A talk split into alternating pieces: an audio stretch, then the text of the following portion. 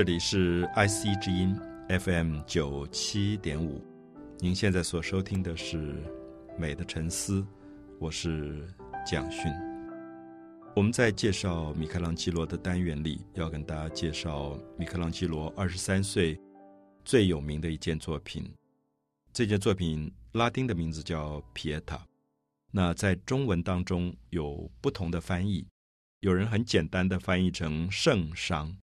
或者是《基督圣伤》，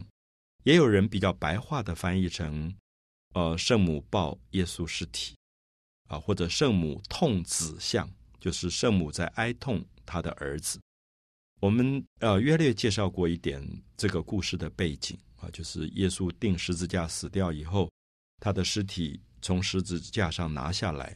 那圣母赶到现场，就怀抱着他最爱的儿子的身体，忽然哭出来。那么这个悲痛的心情，用大写的撇塔来表示圣母悲痛她的孩子的死。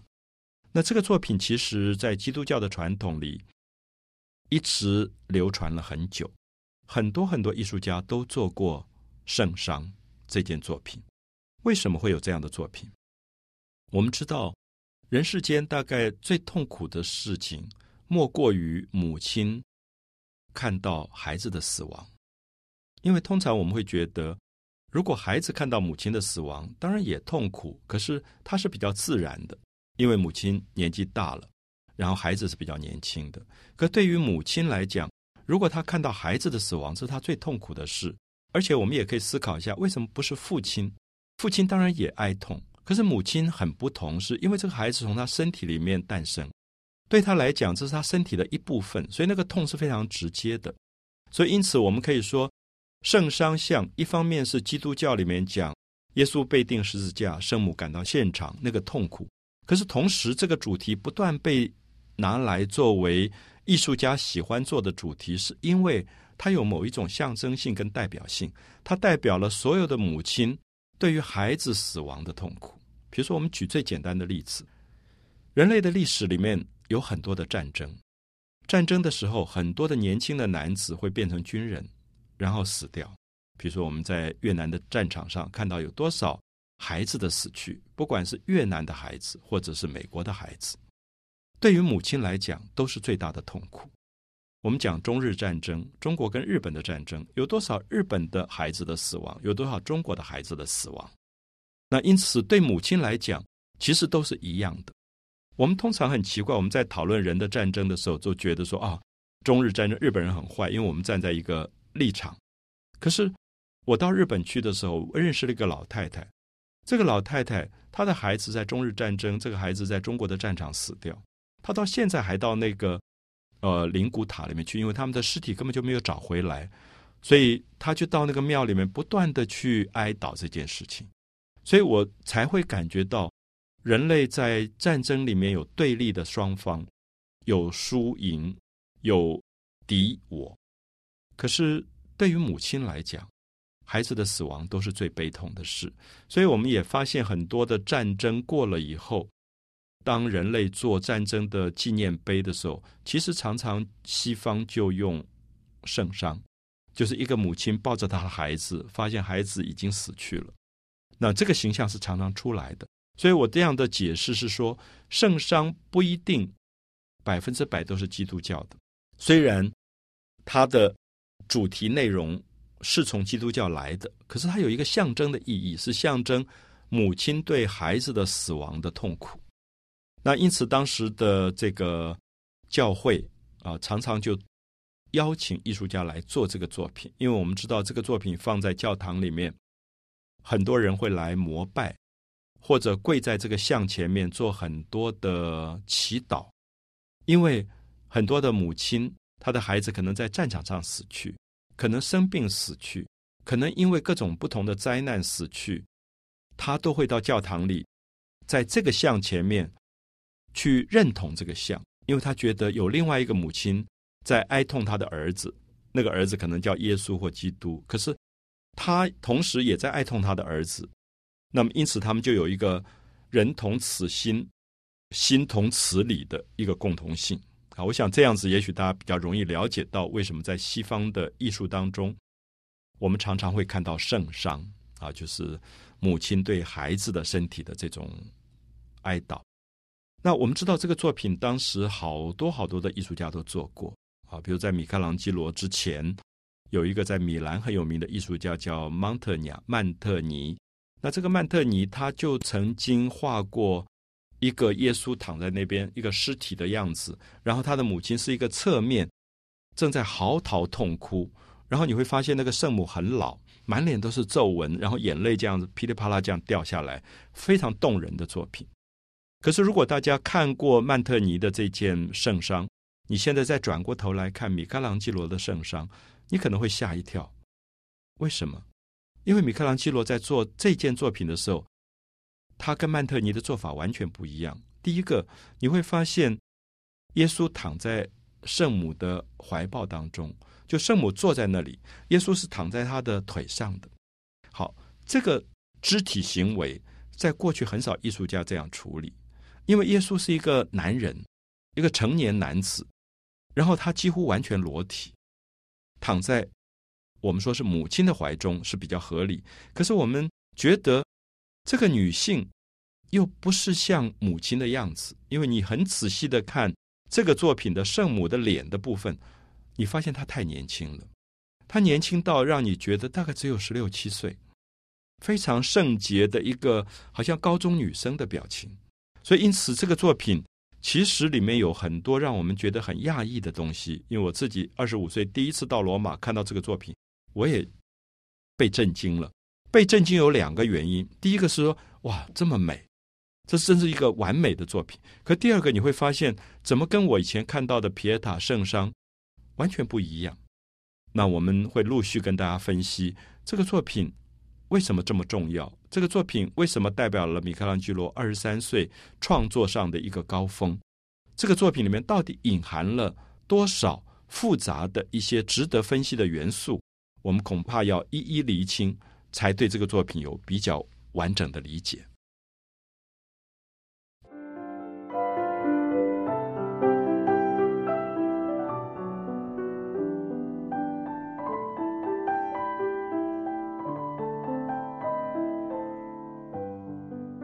我们正在谈米开朗基罗二十三岁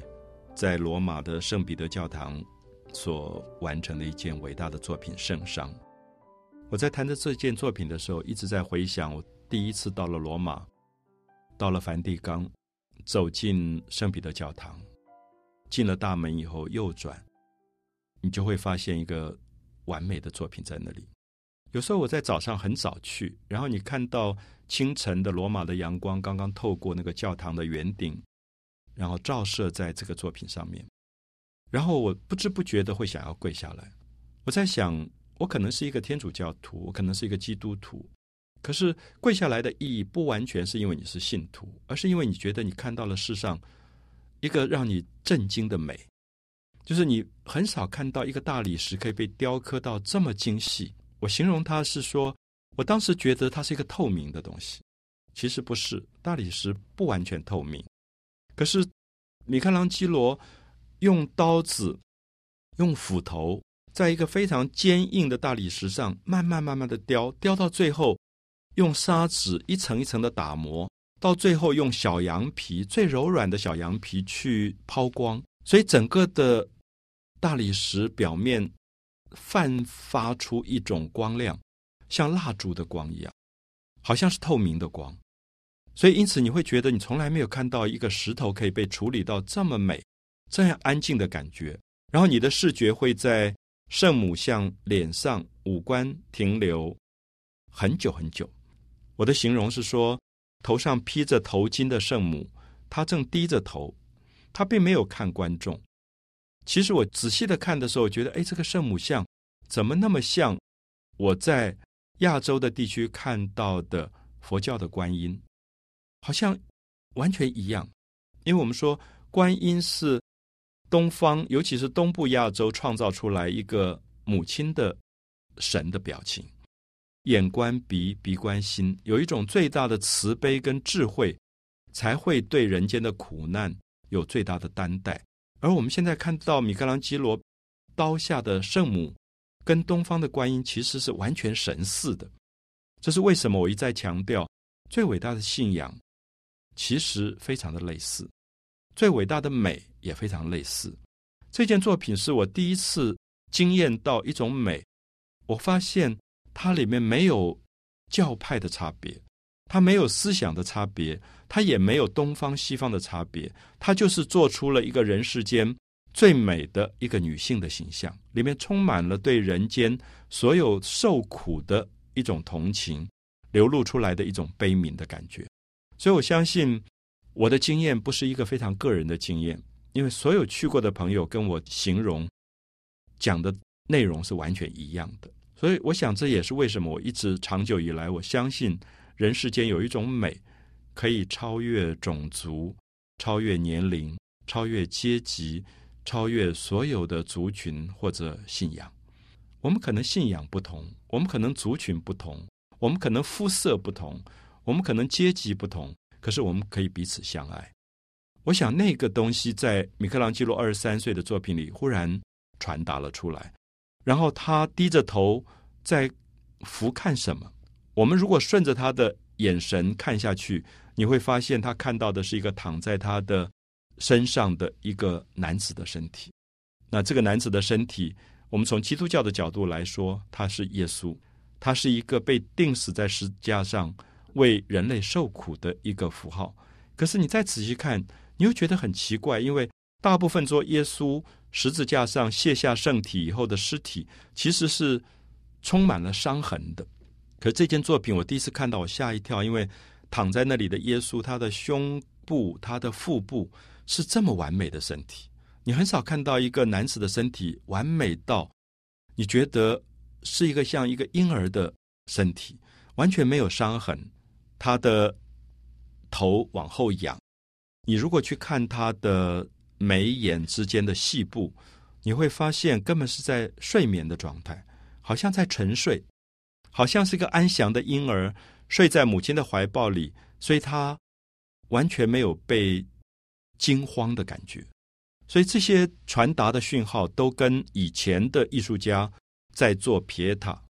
在做圣伤完全不一样。因为以前的艺术家要传达圣伤的，都是圣母的哭、圣母绝望的呐喊、圣母绝望的嘶嚎、耶稣身体的扭曲、难堪的这个伤痕。米开朗基罗都没有，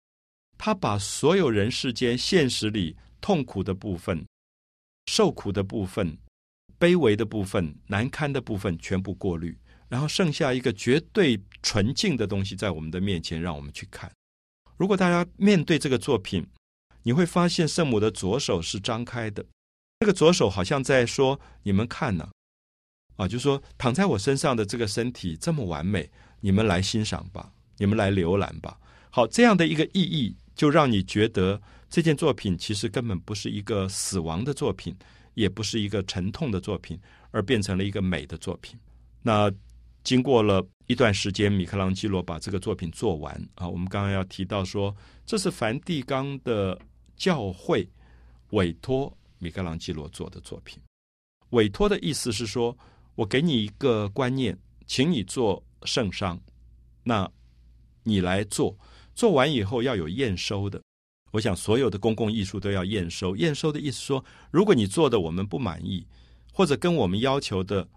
不合，定的契约里的东西不合，我们可以不付款的。因为他们当时也跟我们一样，就是有什么头期款，最后有尾款，就是我们先付了一个委托，你去买这个石头，然后你雕，最后我们满意通过了以后，我们就付你尾款。那么，所以最后有一个验收。那验收的时候。米开朗基罗这样的作品充满了创意，充满了跟过去艺术不同的这种呃解读，他能不能通过？大家能不能承认、认同这是一件新的圣商？我想这是有趣的一个问题。我们要看米开朗基罗二十三岁年轻的时候怎么去面对这么巨大的考验。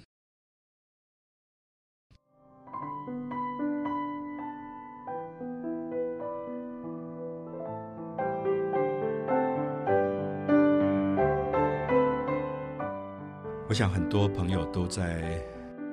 这样的时刻期待着米开朗基罗的作品能够被通过，因为当时有非常严格的一个审查委员会。这个审查委员会里面可能包括了当代最重要的艺术家，也包括了教会的代表，因为这是教会付的钱，所以里面一定有好几个主教构成教会，他们满不满意？因为光艺术家满意不行，还要教会满意。就是我今天做一个作品，如果是卖给一般人的就算了。可是我如果今天，比如说我在台湾，我要做一个妈祖像，必须要让庙里面妈祖庙的人满意。如果他不满意，这个作品一定不会通过的。所以，我想大家可以想象，当时二十三岁米开朗基罗站在这个作品前面，这个作品是用一块布盖着的，因为要揭幕。揭幕以后，审查委员要看看完以后要问他很多的问题，最后决定。是不是通过？通过的话，就可以放在教堂的最重要的位置，让所有的信徒来膜拜。所以，其实这个时刻你会觉得蛮紧张的。那个紧张说，如果这件作品不通过怎么办呢？他有可能就被退件。退件的意思就是说，可能会被打碎，就丢掉了，就当垃圾处理了，然后也不付米开朗基罗最后的钱。那因此，在这样的过程里面，我们看到这块布打开的时刻，其实是一个非常。紧张的历史时刻，那幕打开了，所有人站在这个作品前面看着，然后都呆住了，因为大部分人觉得怎么这么完美？就像我们今天第一次走进这个教堂，你看到以后，你不知不觉你就会跪下来。我大概已经不止十次在这个作品前面，我就发现好多跪在那里的人，你知道他不是信徒。后来我们交谈起来，他也告诉我，他从。哪一个国家来？他不是信徒，不是基督徒。那我说，那你刚才为什么跪在那里？他说不知道，太美了。就是美会让人下跪吗？那其实下跪的意思说，我们简直从心里面无法表达你对一个东西的致敬的时候，你被他说服了。所以当时这个幕揭开以后，所有人感觉到的那个美，那种震动，可以想象。甚至有人大概觉得，简直要流出眼泪来了。就是这么伟大的一件作品。大家都知道这个是人类的杰作，那么它不是文艺复兴的作品，它也不是意大利的作品，它会永远在世人的历史当中变成永恒的作品。可是我不知道大家会不会觉得美很奇怪，美一方面让我们感动，可是美有时候也让我们害怕。有时候我们会觉得有些文化里看到太美的东西，会觉得不祥。所谓的不祥，就是说。美有时候好像会带来一些不善的东西啊，比如说，我想儒家的文化里常常认为太美的女人是不祥的啊，所以我们小时候读的什么《治家格言》里面都会谆谆告诲，告诉你说最好娶妻不要娶太漂亮的，就是这种告诫是蛮有趣。其实常常让我想到，为什么美会有产生两个很不同的矛盾出来，就是说。我们每个人都迷恋美，我们都看到美时候我们很感动，可同时我们会又害怕，觉得那个美好像里面有些什么东西让你不安，因为美本身是一个生命力的本身，就像你看到花，你会很感动，可是你又觉得花蛮骚动的，它带来一些很强烈的欲望的刺激的这种感觉，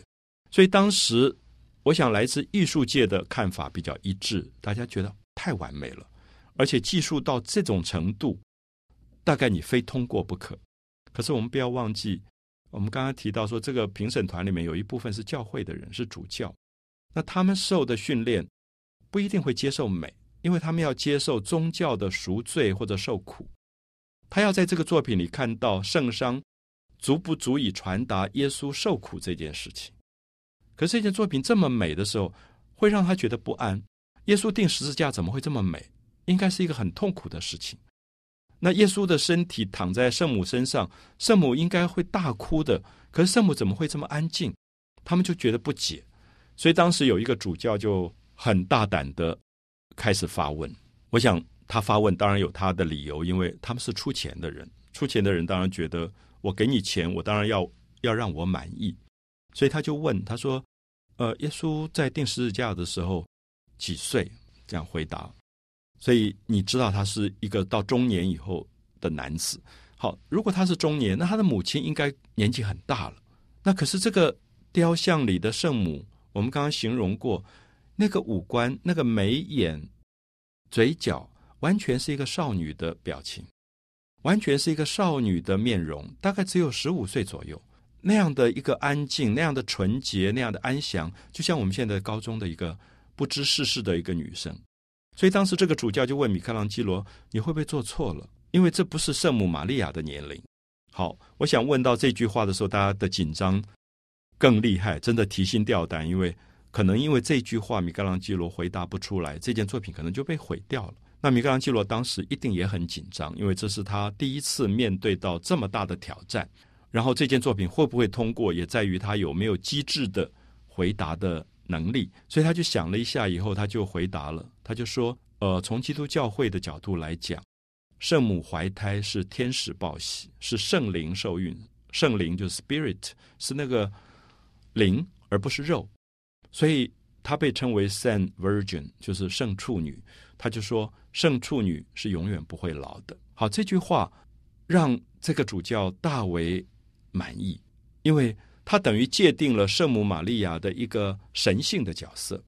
因为我们知道，如果玛利亚她是一个人间的女人，她会老。人间的人，你再怎么擦保养品，你都会老。你到什么年龄，你的皮肤会有皱纹，你就会老。可是，如果她是一个神性的女性，叫做 san Virgin 圣处女，她就可以永远不老，她是永恒的。所以这件作品就通过了。所以，我想在这里，我们看到米开朗基罗不但有一个他自己完成作品的伟大的能力。我觉得还有一个让我们庆幸，是他有一个机智的回答的能力。那基本上，因为他有一个对自己作品的解读，他觉得他要做的不只是基督教的圣母玛利亚，他要做的是性灵上永恒存在的那个纯洁之美。所以，因此他的回答也刚好贴切于他自己内心想要表白的这个哲学。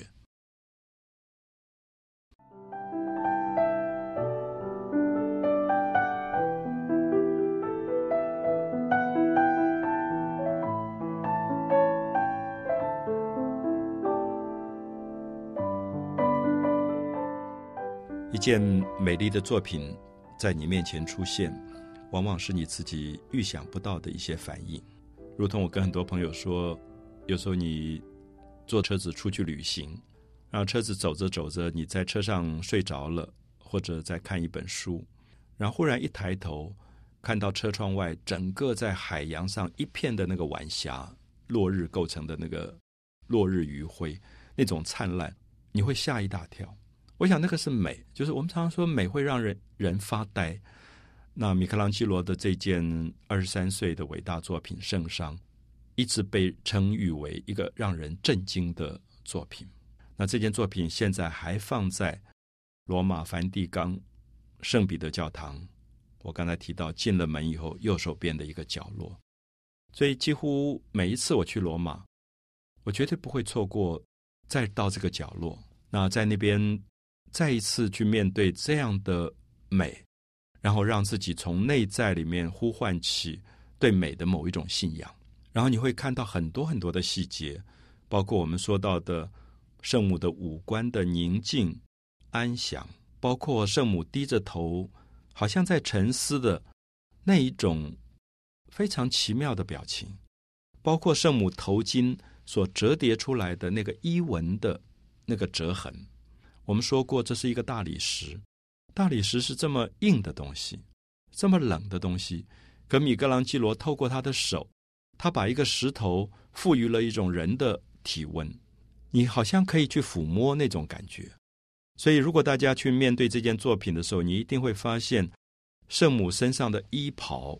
那个大的皱褶、那个折纹，好像有一种布的重量感。她的两个腿是有一点张开的。然后耶稣的身体刚好躺在这个两个腿之间，然后他的右手从耶稣的右手背的腋下伸出来，去怀抱着这个躺在他身上的身体，跟那个衣纹的转折细腻到不可思议。你甚至觉得它不是石头，它真的就是一件衣服。尤其在透过不同的角度的光的照射底下，这件作品是完全在发亮的。那我也特别形容过，躺在圣母身上的耶稣的身体是一个非常难以形容的一种美，因为它其实是一个成年男人的身体，可是成年男人的身体同时具备了一种婴儿的安详，这是非常矛盾的一种组合。我觉得我们到某一个年龄，我们大概都不会这么坦然的躺在母亲的怀中。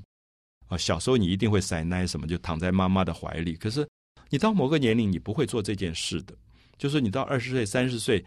你不会这么自在的躺在妈妈的怀中。所以，因此，米开朗基罗必须赋予这个成熟的男子的身体一个回到婴儿的状态，他才能够觉得在母亲的怀中，他这么的自然，这么坦荡的自然。所以，因此，我想这是米开朗基罗做这件作品非常动人的作品，好像让你觉得他赋予我们一个权利，不管你几岁，你都可以在妈妈的面前回到婴儿的状态，因为回到婴儿状态是最甜美的。因为你是婴儿，你永远觉得在妈妈的怀里，你可以得到最大的爱跟最大的关心。所以我相信米开朗基罗借着这个基督教的圣伤的主题，其实传达了一个亲子之爱。所以这两个身体是这么靠近的，这两个身体是这么依靠在一起的，这两个身体是如此连接在一起，这才叫做亲子。所以我相信这件作品在今天。变成了一个全世界的符号，呃，西方人常常用它做卡片来寄给朋友，你就会发现它已经不代表只是基督教的那个内容。常常有时候一个母亲可能孩子生病去世，朋友就会寄这张照片给他，好像变成安慰，意思说你的孩子虽然去世了，可是好像还在你身边，你们还可以依靠在一起，你们还存留着最美好的记忆，所以它变成一个很美的一个符号。而这个美的符号给予人世间这么巨大的安慰跟这么巨大的鼓励，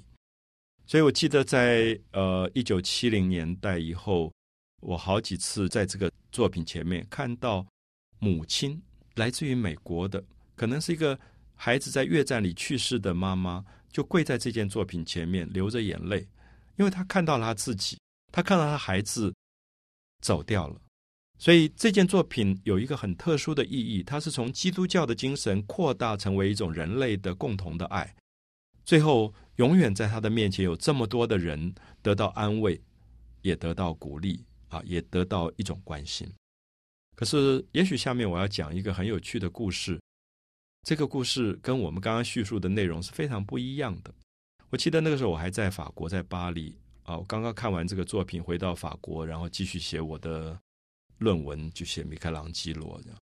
然后有一天我就忽然早上起来就打开了法国的世界报《Le Monde》，然后看到好大一个标题说米开朗基罗的圣殇被一个暴徒打碎了，这样整个人都震撼，我立刻从床上跳下来就仔细的阅读，然后你就会发现是有一个罗马的雕刻学院的学生，他是学雕刻的一个年轻人，我还记得他的照片啊，有点像。耶稣一样，因为我们觉得耶稣就瘦瘦，然后有络腮胡那样。其实让我觉得他并不是一个暴徒，他也并不坏。可是他为什么会去做这么粗暴的事？就是他有一天忽然就拿了一个榔头，跑到那个像前面，因为以前这个像没有玻璃隔开，也没有防卫，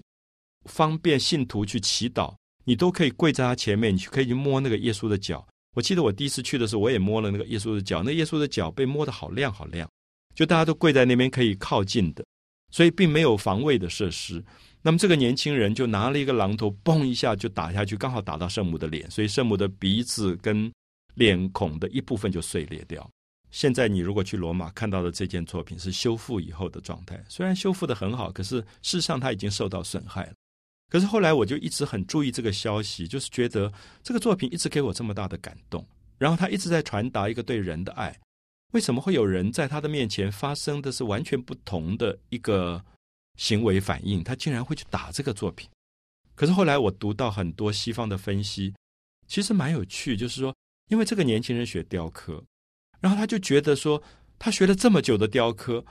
他觉得他一辈子都不可能超越米开朗基罗，而他已经比米开朗基罗年龄还大，他那时候已经二十六七岁了。那米开朗基罗二十三岁就做出这么好的作品，他觉得他这一辈子都完了。好，我不知道这样的故事能不能赢得一点点的同情。虽然我们还是不鼓励大家去做这件事。我的意思只是说，其实，在创作上，某些人在最伟大的作品面前，他也有一种受害的感觉，他有一种受伤，因为他觉得怎么可能这个人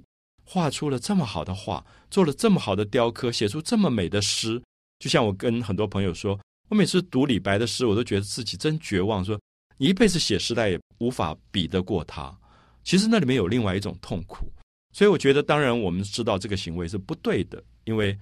艺术的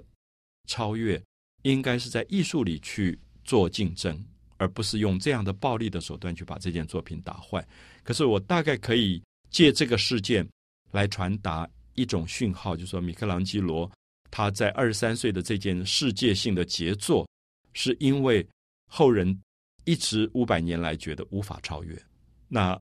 他才二十三岁，他还要活这么久，他八十九岁才去世。那米开朗基罗要如何超越他自己？这个时候，大家说米开朗基罗，你是全世界雕刻的大师，你是第一名，没有人可以比你更好。可是米开朗基罗才二十三岁，他是不是就要停下来了？还是他要不断的超越？所以我想，我们还有更漫长的米开朗基罗此后的段落要跟大家介绍，也看到他不断跟自己对抗、超越自己的更精彩的表现。美的沉思，我是蒋勋。